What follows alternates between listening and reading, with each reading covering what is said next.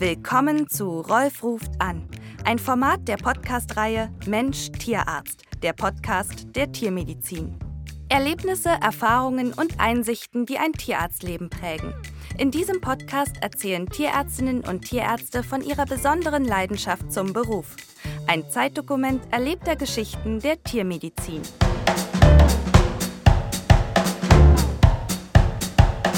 Wussten Sie schon, dass deutsche Tierärztinnen und Tierärzte einem deutlich höheren Suizidrisiko ausgesetzt sind als die Allgemeinbevölkerung? Wenn Schreck, Verwunderung oder Bestürzung abgeklungen sind, bleibt die Frage nach dem Warum. Und hätte man diese Frage vor ein bis zwei Jahren gestellt, wäre außer Spekulation nur Schulterzucken möglich gewesen.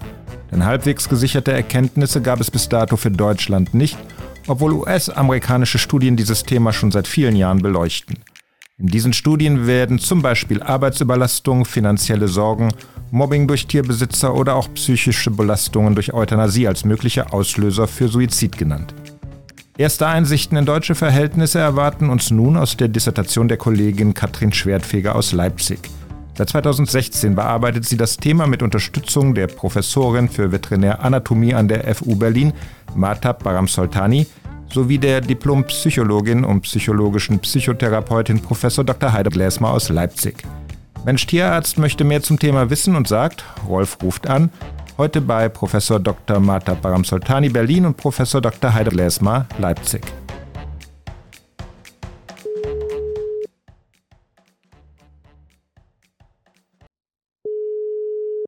Diesmal?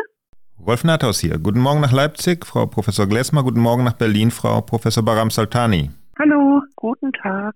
Frau Professor Baram Soltani, Sie sind Veterinäranatomin und betreuen die Dissertation der Kollegin Katrin Schwertfeger zum Themenkomplex Suizid bei Tierärzten.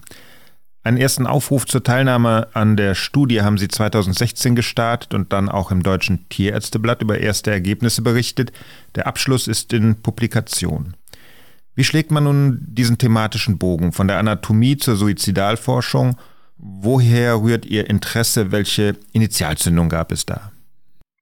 Also die Initialzündung für speziell dieses Thema brachte eigentlich die Doktorandin Katrin Schwertfeger mit, indem sie ähm, mit ähm, dem damals erschienenen Artikel im Bettimpuls ähm, zu mir kam und sagte, das kann ja gar nicht sein, dass man in Deutschland dazu keine Daten hat und mich gefragt hat, ob sie das als Doktorarbeit machen kann und ich sie betreue. Zu der Zeit war ich noch in Leipzig tätig, muss man dazu sagen.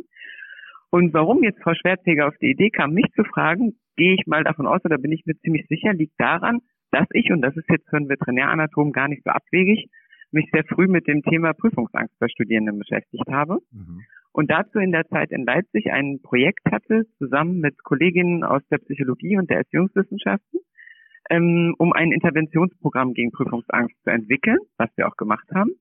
Und da war Frau Schwertjäger auch mit beteiligt. Das Programm haben wir in Hannover, in Leipzig und in Berlin durchgeführt.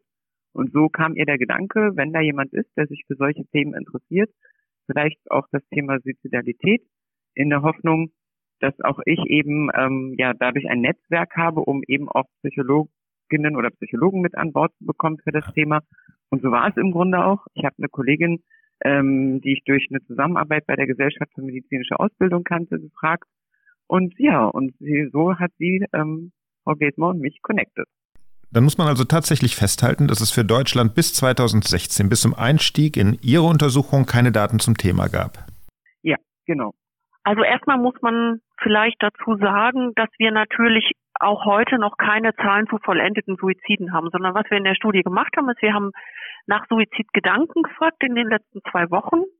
Wir haben gefragt nach Depressivität und wir haben ein Instrument eingesetzt, was verschiedene Aspekte von Suizidalität abfragt, der Suicide Behavior Questionnaire. Und für dieses Instrument gibt es einen Grenzwert, den man benutzen kann, um ein erhöhtes Suizidrisiko auszuweisen. Und was wir jetzt erstmal grundsätzlich gefunden haben, das ist egal, ob wir Männer oder Frauen anschauen unter den Tierärzten. Wir haben das verglichen mit einer repräsentativen Bevölkerungsstudie der deutschen Allgemeinbevölkerung. Und was wir da erstmal finden, ist, dass für alle drei Sachen, die wir uns angeschaut haben, das Risiko unter Tierärzten deutlich höher ist, also Suizidgedanken zu berichten, depressive Symptome zu berichten und auch wenn wir eben diesen Suicide Behavior Questionnaire benutzen mit so einem Grenzwert, dann finden wir dort auch eine deutlich erhöhte Rate von Menschen, die nach diesem Grenzwert sozusagen mit einem Suizidrisiko klassifiziert werden.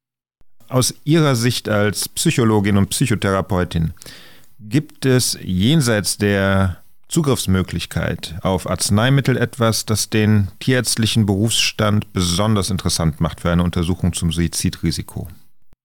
Wir haben die besondere Situation in Deutschland im Vergleich zu anderen Ländern, wo die äh, internationalen Studien auch herkommen, dass wir die Suizidstatistik, also der vollendeten Suizide, nicht nach Berufsgruppen ausgewiesen haben in Deutschland. Das heißt, wir hatten bis dato keinerlei Daten dazu, ob diese Rate erhöht ist in Deutschland.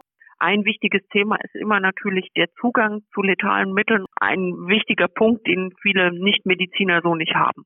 Ich habe zu diesem Zeitpunkt schon mit einer bestimmten Suizidalitätstheorie gearbeitet und mich hat natürlich jetzt über diese ganz praktischen Dinge hinaus auch so ein bisschen das Theoretische interessiert und da gab es eine einzige amerikanische Arbeit, die sich mit einem bestimmten Risikofaktor beschäftigt haben. Und zwar heißt der, die Theorie heißt interpersonale Theorie.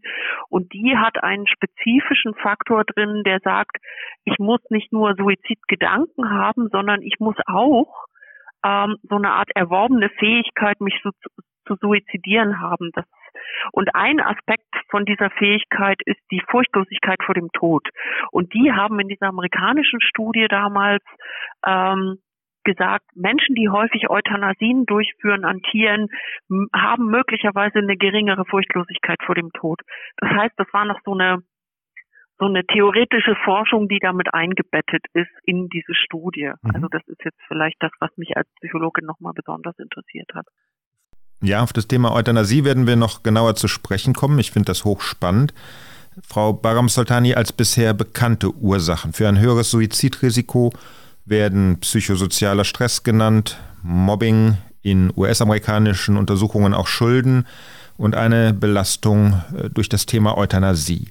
Was konnten Sie bisher aus Ihren Untersuchungen für Deutschland ableiten?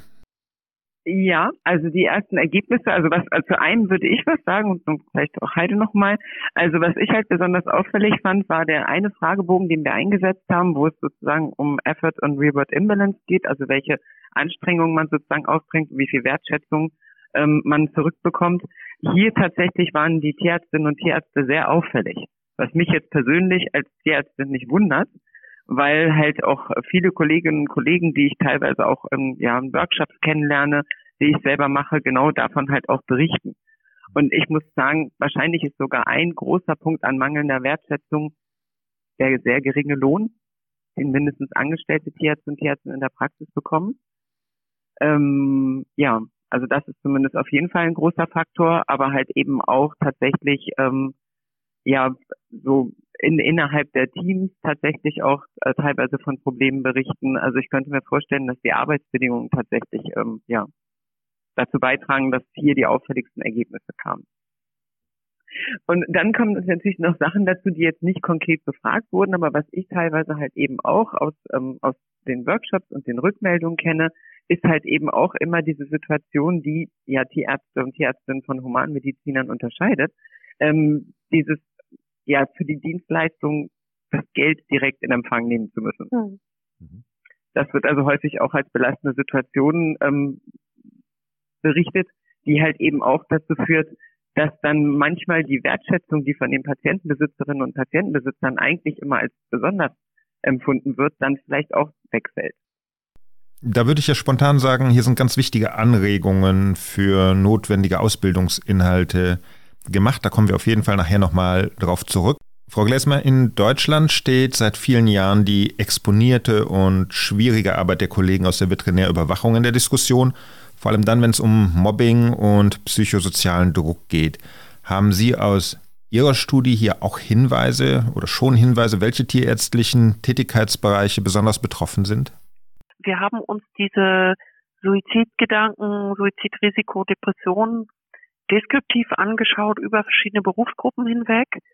Ähm, und entgegen dem was, was ich jetzt, also ich habe ja nicht so den direkten Kontakt zu den Tierärzten, aber was du, Mondi, auch immer sagst, ist, da wird ja immer gesagt, na, die eine Gruppe betrifft das mehr als die andere. Und ehrlich gesagt, wenn man es jetzt nur deskriptiv anschaut und wir müssten es, glaube ich, ein bisschen komplexer noch testen mit anderen Faktoren drin, weil da wird es vielleicht auch Unterschiede in den Geschlechtsverteilungen und so weiter geben und ähm, die sind nicht so eindrucksvoll, wie man das vielleicht denkt. Wir haben eben schon über die psychische Belastung durch das Thema Euthanasie gesprochen. Und ich muss sagen, dass mich die Aussagen eines Artikels zum Thema irritiert haben. Einerseits wurde von einem Gewöhnungseffekt gesprochen, der dann vielleicht diese Furchtlosigkeit vor dem Tod erzeugt. Andererseits kommen scheinbar viele Kollegen mit der Euthanasie grundsätzlich nicht gut zurecht. Was sagt das über unser Selbstverständnis der Tierärzte aus? Akzeptieren wir die Grenzen unserer Therapiemöglichkeiten nicht?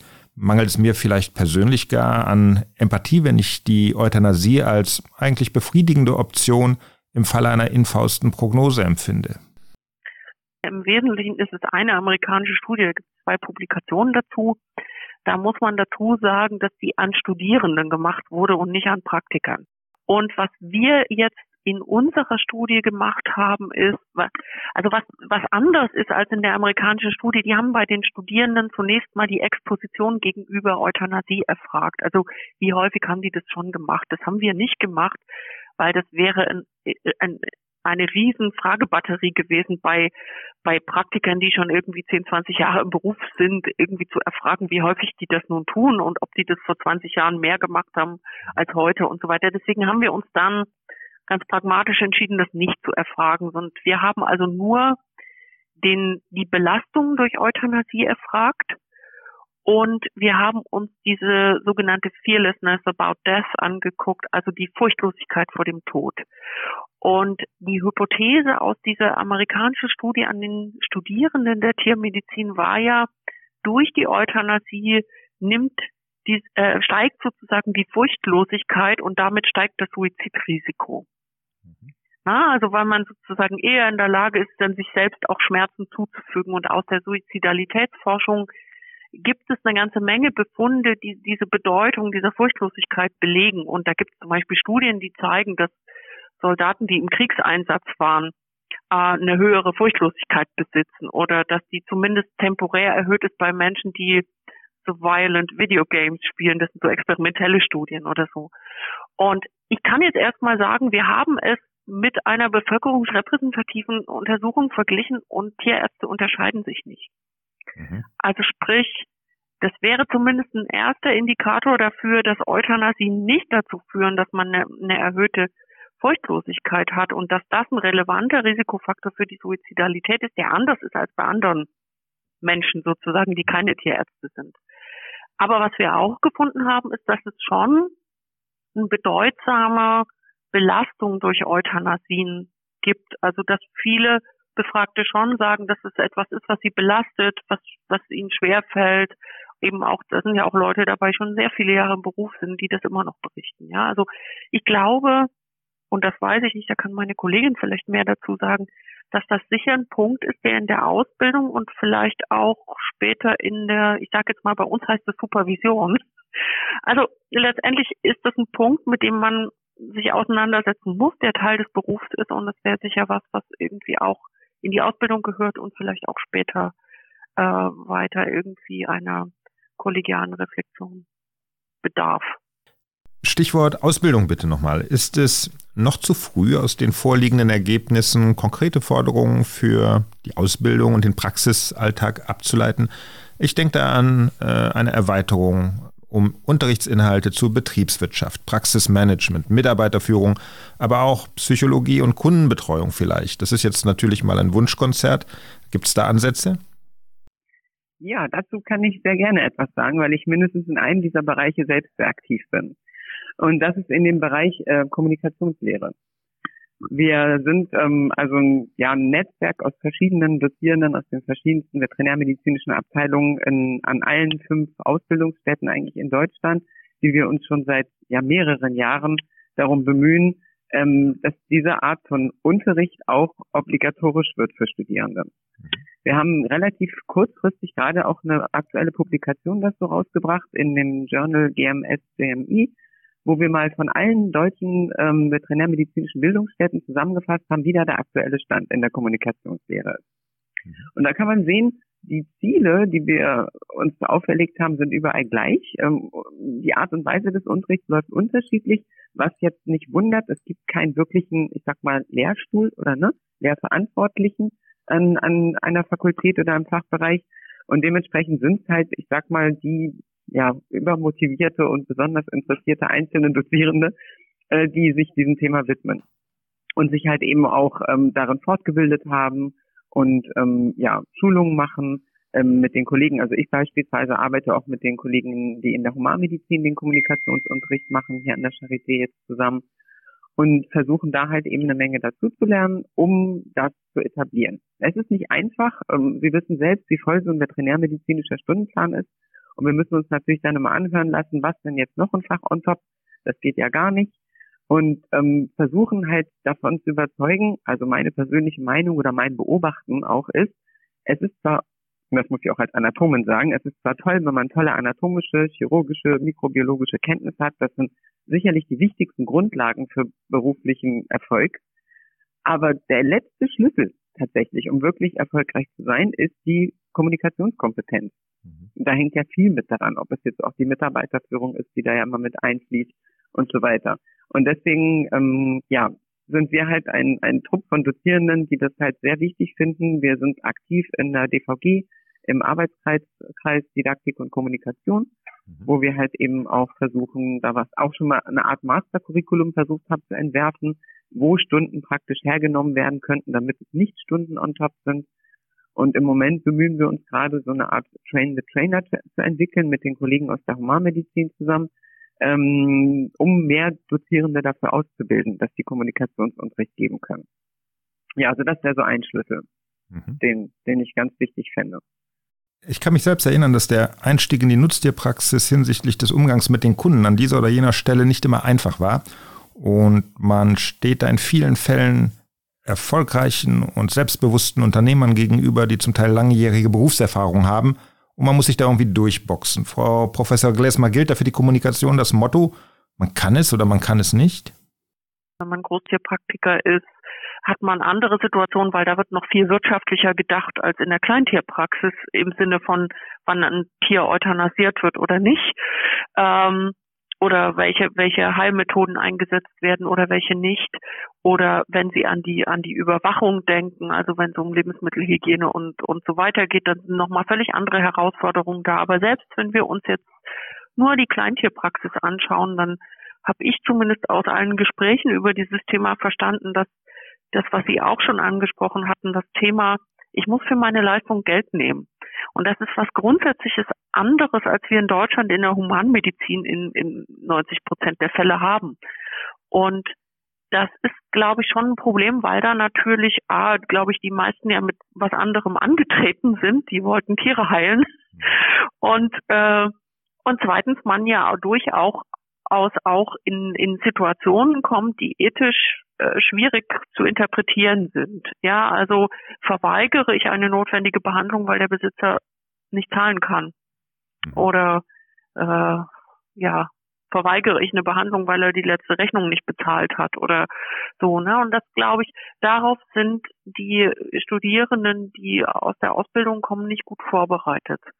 Und ähm, ich glaube, das wäre was, das man schon auch in der Ausbildung ähm, besprechen kann, vorbereiten kann und sicherlich auch kommunikative Fertigkeiten erwerben kann. Ich, ich denke, was, was man in der Kleintierpraxis sicher auch häufig sieht, dass Tiere falsch behandelt, falsch ernährt werden und äh, dass man das sieht und mit einem Besitzer besprechen muss und dass sie das verstehen oder nicht verstehen oder ändern wollen oder nicht. Und das ist ja was, was für einen Tierarzt auch eine Herausforderung ist, wenn er sieht, da läuft ganz offensichtlich was falsch, wie das Tier gehalten und behandelt wird und so. Also ich glaube, da gibt es eine ganze Menge Situationen, die sich sicher sehr gut eignen würden für, für Rollenspiele, in denen man das mal ausprobiert, so dass man lernt, mit solchen Situationen kompetent umzugehen. Und ich glaube dann, wenn man sich da äh, sozusagen souveräner äh, verhalten kann in solchen Situationen, sind die auch weniger belastend. Ich würde da auch noch mal gerne anknüpfen, ähm, weil also Ihrem letzten Satz war, im Moment ist es bei den ähm, ähm, Absolventinnen so aus, dass ähm, man halt, ich sag mal, mehr oder weniger das Talent haben muss, weil man es nicht beigebracht bekommt. Ich mhm. glaube, ein großer Gegner ähm, oder ein großer, wie nennt man das, Brocken, der so im Raum steht, der uns daran hindert, tatsächlich diese Art von ähm, Unterricht auch mit in, in das Studium einzubringen, ist tatsächlich bei vielen Leuten der Glaube, ähm, kommunizieren zu können oder eben ein gutes Gespräch führen zu können, ähm, das sei ein Talent. Ähm, das ist es aber tatsächlich nicht. Es ist eine Fertigkeit, die, die, die wir erlernen im Laufe unseres Lebens. Der eine ein bisschen besser, der andere ein bisschen schlechter. Und, ähm, und was man im Studium durchaus ähm, unterrichten kann. Und das versuchen wir halt auch zu zeigen. Und das dann, das gibt ja dann auch den, den Studierenden und damit auch den jungen Tierärztinnen und Tierärzten eine gewisse Sicherheit in so einem Dialog, wenn sie dann das erste Mal in einer schwierigen Gesprächssituation sind, zu wissen, es ist kein Problem, das packe ich. Also Ihr Fazit an dieser Stelle, Kommunikation kann man lernen. Und tatsächlich ist es ja so, je länger man im Beruf ist, desto eindrücklicher macht man die Erfahrung, dass mehr Probleme aus schlechter Kommunikation resultieren, als wegen dramatischer fachlicher Fehler, die Zweifelsfall auch gar nicht unbedingt an den Tag kommen, wohingegen eine schlechte Kommunikation ja schon beim ersten Kundenkontakt wirken kann und dann die Karre unter Umständen in den Dreck fährt. Wir haben so ein ähm, ähm Online-Modul für die Zweitsemester zum Thema Kommunikation und eine der ersten Aufgaben, die die Studierenden dort haben, ist, eine Internetrecherche zu machen bei Google, Yameda und wie sie alle heißen und mal nach positiven und negativen Einträgen bei Tierärzten zu gucken. Und tatsächlich finden die, genau wie Sie sagen, viel mehr zu dem Verhalten und der Art des Gesprächs, äh, Gesprächsführung der Tierärzte als zu irgendwelchen fachlichen Themen. Gibt es für Deutschland äh, oder in Deutschland bereits Hilfsangebote im Sinne von Selbsthilfegruppen für Betroffene? Vor etwa fünf Jahren hat sich in den USA nach dem Selbstmord einer sehr renommierten Kleintierpraktikerin eine Gruppe gegründet mit dem Namen Not One More Vet. Gibt es Vergleichbares in Deutschland? Also meines Wissens nicht. Wir hatten ja mit den Tierärztekammern, den Landestierärztekammern Kontakt aufgenommen, als es eben auch um die ähm, ähm, um die Bewerbung unserer Studie ging. Und da war es halt so, dass einige Kammern berichteten, dass es zum Thema Alkoholabusus sozusagen ähm, Gruppen gibt, die allerdings auch eher nicht so richtig besucht wurden und nicht so richtig in Gang kamen. Und das, das war's. Also zum Thema Suizidalität, nein, mhm. habe ich nicht gehört. Ein Stichwort, das auch in unser Thema gehört und die Podcast-Reihe an verschiedenen Stellen mit verschiedenen Gesprächspartnern noch begleiten wird, ist äh, die sogenannte Work-Life-Balance. Nun möchte ich das hier nicht auch umfänglich diskutieren, denn da gibt es so viele Aspekte zu berücksichtigen, die unsere Zeit einfach sprengen. Aber ist es nicht so, dass die Kollegen, die aus welchen Gründen auch immer mit dem Thema progressiv in die Diskussion gehen, jenen, die sich nicht trauen, aber unter Überforderungen leiden, bis hin zum Gedanken an Suizid zuarbeiten und damit auch den Rücken stärken? Das würde ich zu 100 Prozent unterstützen. Ich meine, ich bin ja jetzt auch über 50 und ähm, gehöre jetzt auch zu so einer Generation, wo es halt, ne, so sieht von wegen ne, Zähne zusammenbeißen und arbeiten und dann, ne, so. Und ich muss sagen, ich bewundere, ehrlich gesagt, die jüngere Generation dafür, dass die halt tatsächlich viel reflektierter und viel ähm, weitsichtiger ins Berufsleben starten und sich halt eben nicht zum Ziel haben, sich im Beruf kaputt zu machen, sondern tatsächlich auch in ihrem Beruf ja, Glück zu empfinden in erster Linie. Und das ist ja auch das, was wir uns eigentlich als Tierärztinnen und Tierärzte wünschen. Wir alle haben das ja eigentlich als Berufung gestartet, um darin halt unser Glück zu finden. Und ich glaube, dass wenn man es schafft, eben eine gute Balance zwischen dem, was halt ne, die Arbeit anbetrifft. Ich finde, Work-Life-Balance hört sich immer so an, als würde man in der Arbeit nicht leben. Also deswegen sage ich lieber Life-Balance mhm. ähm, zu finden, dann finde ich das eine total gute Idee. Und ich bin da total für und ähm, freue mich eher für die nachwachsende Generation. Das Interessante ist ja, dass es die gleichen Diskussionen bei den Humanmedizinern gibt und bei den Zahnmedizinern. Da wird genau dieselbe Diskussion geführt und ich finde das auch gut, dass einfach also ich sehe das gerade auch, weil es heute ist, das, das Thema gibt es in der Tiermedizin ja auch. Es sind ja überwiegend weibliche Studierende. Das heißt, da kommt noch Familiengründung, Kindererziehungszeiten und so weiter dazu. Dieselbe Diskussion gibt es in der Zahnmedizin und in der Humanmedizin, dass die sagen, ja, dann fallen die alle aus oder arbeiten nur noch Teilzeit und wollen keine Praxen übernehmen und ähm, vielleicht führt das ja auch zu strukturellen Änderungen. Ich finde, das ist ein schönes Fazit. Frau Professor Baram Soltani, Frau Professor Glesmer, ich wünsche Ihnen und in Abwesenheit der Kollegin Schwertfeger viel Wahrnehmung, Anerkennung für diese wichtige Arbeit, natürlich finanzielle Mittel für Nachfolgeprojekte und uns allen für die Zukunft einen angemessen tabulosen Umgang mit dem Thema, der dann auch geeignete Wege der Prävention eröffnen kann. Vielen Dank. Ja, gerne. Danke auch. Es scheint, dass eine Untersuchung zum Thema Selbstmord unter Tierärzten für Deutschland überfällig war. Eine Erweiterung und Differenzierung der Fragestellung tun unbedingt Not. Sowohl die Ergebnisse internationaler Studien als auch die Erkenntnisse aus den Untersuchungen für Deutschland machen aber schon eines deutlich. Die Ausübung des tierärztlichen Berufes stellt erhebliche Anforderungen an Körper und Geist. Daher gilt es einerseits, Studienanfänger zu den Chancen und Risiken des Berufes realitätsnah zu informieren, aber bitte ohne Bange zu machen. Andererseits müssen wir wohl dem Thema Kommunikationskompetenz eine zentrale Rolle zugestehen. Vielleicht hilft ja schon die Erkenntnis, dass Kommunikation erlernbar ist. Durchaus ein Wink in Richtung Ausbildung. Außerdem scheint es dringend geboten, dass wir als Branche Kolleginnen und Kollegen in Not Hilfsangebote machen. Die ersten Schritte hierzu sind sicherlich die Anerkennung und offene Diskussion der wissenschaftlich erarbeiteten Risikofaktoren, denn auch hier gilt wie so oft das Motto, Reden hilft. War Rolf ruft an aus der Podcast-Reihe Mensch Tierarzt, der Podcast der Tiermedizin. Mensch Tierarzt ist eine Produktion von vetfokus.de und wir sind tierarzt.de. Alle Podcast-Folgen und mehr Hintergrundinformationen zu den Gesprächspartnern und Themen finden Sie online unter mensch-tierarzt.de.